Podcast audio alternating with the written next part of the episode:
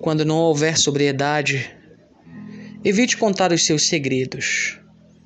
Evite falar sobre as suas angústias. Evite citar os seus medos. Evite.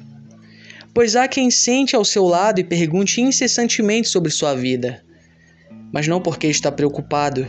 Se estivesse, sabendo de todas as suas fraquezas, lhe daria um abraço e não uma bebida.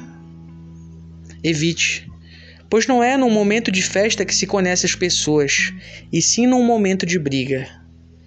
Por isso, tome cuidado e evite contar suas intimidades quando estiver embriagado. Evite contar sobre sua ferida.